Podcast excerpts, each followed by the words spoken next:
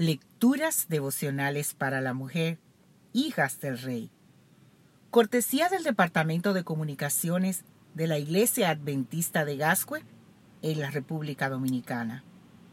En la voz de Noemí Arias. Hoy, domingo primero de diciembre. ¿Encuentro cuestionable o cita divina? Leemos en el libro de Josué, el capítulo 2, versículo 1.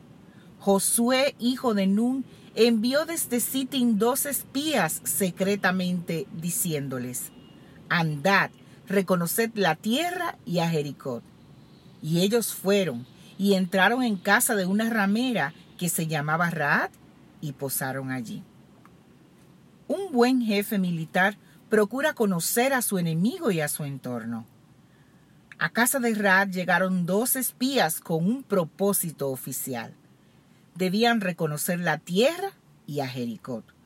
Debían explorar, examinar cuidadosamente, observar a sus moradores, informarse de sus capacidades y estrategias, sus puntos fuertes y sus puntos débiles, entregar un informe detallado sobre los moradores de Jericó y sus fortificaciones, y todo lo que pudiera ser útil para una conquista teniendo en cuenta que todo el pueblo de Jericó estaba alerta contra el pueblo hebreo que acampaba al otro lado del Jordán, no sería oportuno merodear por la ciudad a su antojo como turistas. Sería menos sospechoso entrar en casa de una mujer conocida por sus servicios inmorales.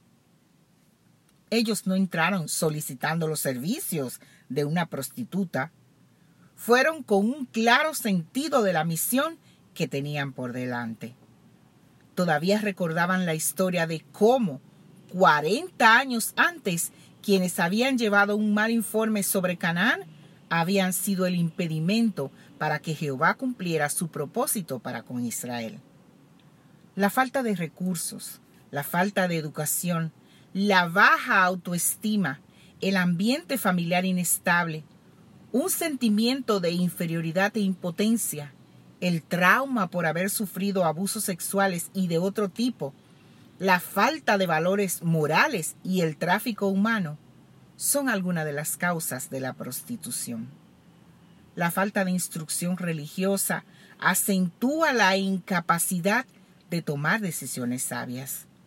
Oremos por las víctimas de abuso, por las víctimas del tráfico humano vendidas para sufrir la explotación sexual. Ellas viven un infierno interminable. Muchas perecen intentando salir. Las otras encontrarán en mí, en ti, el amor y la compasión de Cristo. Raad vivía en Jericó, donde abundaban los recursos. También allí abundaba la idolatría y los excesos morales. No sabemos qué la llevó a una vida de esa índole. No nos incumbe el día de hoy juzgarla. No nos corresponde a nosotros cuestionar por qué lo hizo. Lo que sí hoy nos corresponde es aprender de su historia y extraer lecciones útiles para nuestra vida espiritual. Los espías procuraron pasar inadvertidos entrando a casa de Rad. ¿Fue ese un encuentro cuestionable? ¿No los habrá llevado allí la misma mano de Dios?